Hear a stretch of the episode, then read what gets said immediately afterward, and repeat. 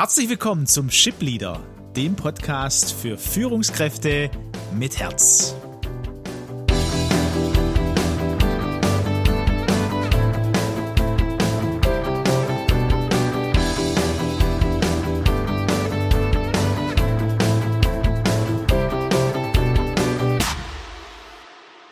Hallo, schön, dass du wieder dabei bist, wieder am Start bist im neuen Jahr. Wir hoffen, du bist gut ins neue Jahr gekommen, trotz auch dieser speziellen Situation. Ähm, hattest wertvolle Momente ähm, mit deiner Familie, auch für dich selber und bist jetzt voller Vorfreude auf dieses neue Jahr. Wir sind es, Aleko Vangelis und an meiner Seite auch in diesem Jahr Peter Becker. Ja, auch von mir, liebe Zuhörer, liebe Zuhörerinnen, ein herzliches Grüß Gott. Wir freuen uns, dass du wieder dabei bist und wir starten in ein aufregendes, ähm, in ein sicherlich wieder viele Herausforderungen bringendes, ähm, aber auch Wachstumsmöglichkeiten äh, offerierendes Jahr. Und darum geht's ja, um Persönlichkeitsentwicklung, um zur Führungspersönlichkeit mit Herz zu werden. Und wir wünschen äh, uns allen und äh, auch äh, euch, ein sehr gutes Jahr, ein hoffnungsvolles Jahr und ein äh, Jahr, äh, das erfüllt ist mit wertvollen Begegnungen, auch physisch, wenn es wieder mehr möglich ist. Und natürlich laden wir ein, herzlich äh, mit der Persönlichkeit weiter einen Weg zu gehen als Führungskraft zur Führungspersönlichkeit mit Herz. Wir hatten ja einen äh, schönen Start, auf jeden Fall für Peter und für mich. Ich hoffe auch ähm, für dich war das so, lieber Zuhörer und haben uns in den letzten Wochen Gedanken gemacht um Emotionen, ja, um Gefühle. Wir hatten den äh, Männerpsychologen Björn Süfke kurz vor Weihnachten zu Gast, der uns da auch mit hineingeführt hat. Und ich glaube, äh, ein spannendes Thema sind am Ende bei der Kindheit gelandet. Man könnte ja sagen, oh, Kindheit, Gefühle beim Mann und Emotionen bei äh, uns Männern sind ja schon auch spannend, na, damit umzugehen. Ähm, und dann kommen wir auch noch zur Kindheit. Hat das wirklich was mit mir als Führungskraft zu tun? Ähm, heute wollen wir uns damit weiter äh, Gedanken machen, einen Weg gehen und haben gesagt, hey, wie Kindheitserinnerung meine Führungspersönlichkeit prägen. Das wollen wir zum Thema machen. Und Peter, ich nehme dich da direkt mit rein. Ähm, wie würdest du sagen, wir müssen uns da Gedanken machen? Wenn ich eine Führungspersönlichkeit bin, dann auch hier auf äh, die Kindheitserinnerung zu schauen. Ja, in jedem Fall ein wichtiges Thema, Kindheitserinnerung. Es gibt ein Buch, ähm, das trägt die Überschrift In dir lebt das Kind weiter, das du einmal warst. Und es ist in der Tat so, dass wir ja als Kinder äh, gerade durch Hauptprägephasen laufen, insbesondere die ersten sieben bis acht Lebensjahre, was Kinder dort in ihrer Herkunftsfamilie an positiven, an negativen erwähnen, übrigens auch äh, wissenschaftlich belegt. Ähm, nicht nur Psychologen, auch der Hirnforscher Professor Gerhard Hüther hat da äh, viel drüber publiziert, prägt ähm, die Grundeinstellung, die Grundpersönlichkeit eines Kindes und das geht dann bis ins Erwachsenenalter mit über bis ins hohe Erwachsenenalter, ne? weil das Kind in uns oder die Erfahrungen, das sind ja, Gerald Hüther hat gesagt, so wie, wie auf einer Festplatte festgeschrieben, ne? oder er, er spricht auch immer wieder davon, es sind dann die Autobahnen ja, in unserem Gehirn, die gelegt wurden. Ja? Also du, am Anfang natürlich so ein Feldweg und da kommt dann Teer drauf ähm, und wie, wie, wie kann ich mir das denn anschauen? Kannst du da ein Beispiel auch nehmen, wie das jetzt meine Führungspersönlichkeit und mein Führungsverhalten? Geprägt? Mir fällt spontan, äh, Aleko, ein Geschäftsführer ein, den ich vor vielen, vielen Jahren äh, im Coaching hatte. Und ähm, das war frappierend, äh, auch für ihn überraschend, wie stark er das ähm, wahrnehmen und dann auch verändern konnte. Er kam zu mir ins Coaching äh, mit dem Problem, dass er immer wieder Schwierigkeit hatten, mit fremden Menschen ins Gespräch zu kommen. Als Beispiel nannte er diese Network-Meetings, äh, ne, wo man hingeht. Es gibt einen interessanten Keynote-Speaker, einen interessanten Vortrag, dann verteilt man sich im Raum, man hat ein Häppchen vom Buffet in der Hand, ein Glas Wein, steht am Stehtisch, völlig fremde Leute, kommt miteinander ins Gespräch und das ist ja ganz wertvoll. Und er hat immer und immer wieder Hemmungen gehabt und kam nie ins Gespräch. Er stand als schweigender Zuhörer dabei, wollte reden, ähm, kognitiv, aber es war ihm wie die Stimme abgeschnitten. Dann sind wir im Coaching ähm, auch in seine Herkunftsfamilie eingestiegen und interessanterweise lebte er in einer Familie, da wurde viel kommuniziert, gerade auch äh, während dem Essen. Aber er war ähm, einer der jüngeren Kinder und die Kinder durften nur reden, wenn man ihnen das Wort erteilt hatte. Wenn Vater gesagt hat, jetzt darfst du reden. Und wenn man einfach reinplapperte, gab es massive Kritik. Es verletzte das Kind auch. Die Eltern reagierten sehr emotional und das Kind verinnerlichte irgendwo die Überzeugung, man darf in der Welt nur reden, wenn man die Erlaubnis bekommt. Mhm. Und das hat sich bis zum heutigen Tag bei ihm dann manifestiert. Das war so ein Glaubenssatz, ne? Und als wir das herausgearbeitet haben und erkannte, dass also in dem Moment, obwohl der erwachsene Geschäftsführer da an diesem Tisch stand, an diesem Stehtisch, war das Kind aktiv. Und die innere Überzeugung, du darfst jetzt nicht reden, aber man gibt niemand in so einer Situation die Erlaubnis zu reden.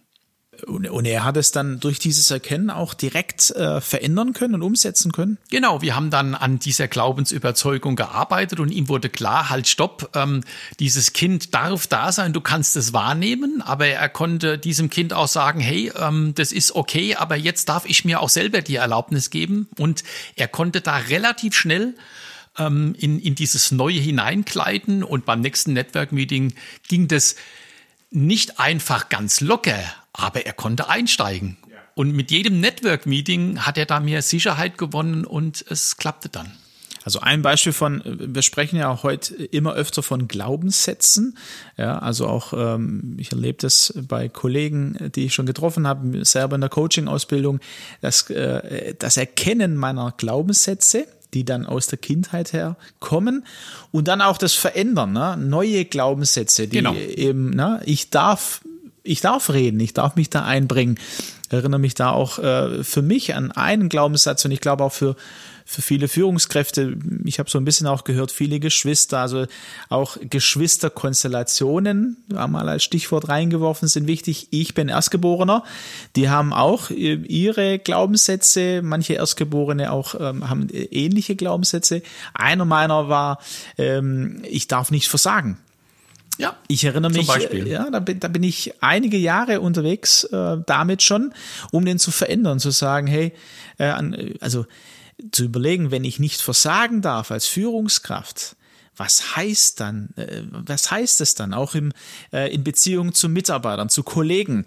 Dann werde ich immer verhindern, dass ich nicht versage und damit aber auch äh, schauen, äh, werde ich wahrscheinlich viel weniger Verantwortung meinen Mitarbeitern geben, weil wenn die versagen, wäre das ja auch wie ein Versagen von mir. Ja. Sehe ich das richtig? Absolut ähm, richtig. Und äh, man könnte das jetzt noch weiter ausführen, aber vielleicht nur einen Punkt. Wir sind ja heute im Espresso.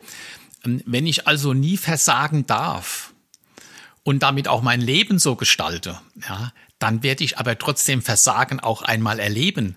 Aber äh, ich nehme mir dann die Chance, wenn ich äh, unter allen Umständen Versagen verhindern will, zu entdecken, was denn im Versagen denn auch für Schätze liegen, welche Ressourcen denn ähm, da äh, transparent werden, die mir vielleicht gar nicht bewusst waren. Das ist ein interessanter Punkt. Ja, da, da bringst mich äh, jetzt auch wieder ins Nachdenken, vielleicht auch ähm, unseren Zuhörer und unsere Zuhörerin. Das heißt, du sagst, hey, ähm, auch in dieser, in diesem Erleben, dass ich mal versage oder auch was anderes passiert, dass ich dann, dein Beispiel äh, auch wieder auch stumm werde, merke ich, also das macht ja was mit mir. Ich bin aber da aufmerksam geworden mittlerweile äh, und kann daraus auch wieder was Neues lernen oder, ähm, oder äh, was könnte bei mir da sein? Also, dass ich mit, mit mir, mit mir selber vielleicht auch barmherziger, um das Wort mal zu nehmen, umgehe und damit dann aber auch vielleicht was gelernt habe, um mit anderen, mit meinen Mitarbeitern äh, barmherziger umgehen zu können.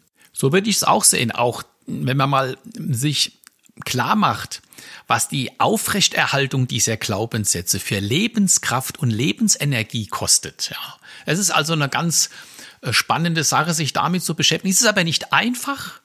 Ähm, es hängt auch mit diesem Angst- und Wohlfühlbereich zusammen. Also dann Komfortzone. Ähm, wenn Komfortzone, wenn ich anfange und mich entscheide, äh, einen tieferen Einblick in meine Persönlichkeit zu gewinnen, ja, auch mal Fremdwahrnehmung mit reinzunehmen, ne? mhm. dann kann das ähm, schmerzlich sein. Aber es verletzt nicht. Das ist der große Unterschied. Wenn ich als Coach jemand darauf hinweise, was ich glaube erkannt zu haben, wo sein Problem ist, könnte das verletzend wirken. Aber wenn ich ihn begleitend in eine Situation hineinführe, wo er selber erkennen kann, dann kann das zwar immer noch wehtun, aber es verletzt nicht. Und aus diesem Wehtun heraus entstehen dann auch die Veränderungsenergien. Mhm. Ähm, wenn ich dich äh, richtig verstehe, äh, heißt es also, für mich wäre ein Gedanke, den, den wir heute auch mitgeben wollen. Ja? Also, äh, du hast gesagt, wir, wir sind im Espresso, das heißt, äh, heute ist eher kurz ähm, und kräftig. Und am Sonntag, am 17. Januar, haben wir dann den Latte Macchiato, da, da nehmen wir uns noch mal ein bisschen Zeit, das in die Tiefe zu führen. Von daher gerne auch äh, eure Fragen ähm, mit, mit einzugeben. Mail at shipleader.de. Aber wir, wir sprechen ja von Kindheitserinnerung. Also da die Einladung, ja. ähm, wenn ich dich richtig verstehe, es ist es wäre gut, sich von außen her auch einen Spiegel äh, zu geben. Ob das ein, ein, Coach ist oder es gibt ja auch die natürlichen Spiegel in unserem, in unserem Alltag, also die eigenen Mitarbeiter. Äh, wenn wir so privat äh, auch schauen, also die, die Ehefrau oder der Ehemann, das sind ja so die, die am engsten an uns dran sind, auch im Alltag, wo wir uns auch gehen und natürlich geben lassen. Also natürlich äh, sind auch. Das sind so die natürlichen Spiegel, glaube ich, bis hin zu den Kindern. Da äh, habe ich dich auch schon öfters sagen hören. Das sind äh, so, die Kinder sind Spiegel der Eltern. Ja. Also da kann man ja Dinge wahrnehmen, ne? Und, und diesen Weg aber auch nicht alleine zu gehen. Das wäre so dein, äh, einer deiner Vorschläge. Ja, in jedem Fall sich dabei auch einen Gesprächspartner zu suchen. Ähm, der, der erste Schritt wäre sicherlich Menschen des Vertrauens, die einmal ein, ein, ein Feedback geben. Wenn man dann tiefer einsteigt, es gibt einige äh, Tools und Werkzeuge, die man so in der Eigenarbeit auch ähm, anwenden kann, sagen wir mal, aber einen tieferen Einstieg, da braucht es einen Spiegel. Ne? Ich habe äh, ja dir vor kurzem gesagt, äh, wenn ich mich selber betrachte dann und, und schaue an mir runter, das geht so gerade so bis zur Brust, mhm. ja, aber alles, was oberhalb ist, sehe ich ja gar nicht an mir. Meine blinden Flecken, da braucht es einen Spiegel. Wie Kindheits Erinnerungen meine Führungspersönlichkeit prägen. Ein Thema, das wir nicht im Espresso natürlich vollends behandeln können. Von daher herzliche Einladung zum Latte Macchiato. Am Sonntag, den 17. wird er online sein. Und äh, ja, auch hier nochmal Fragen, die ihr habt, mailt die uns, schreibt die uns. Ähm, wir haben auch eine äh, bekommen, so über Weihnachten, die wir auch in diesen äh, Latte Macchiato am Sonntag mit hineinnehmen. Bis dahin, danke fürs Zuhören und wir freuen uns schon auf Sonntag. Eine gute Woche. Macht's gut.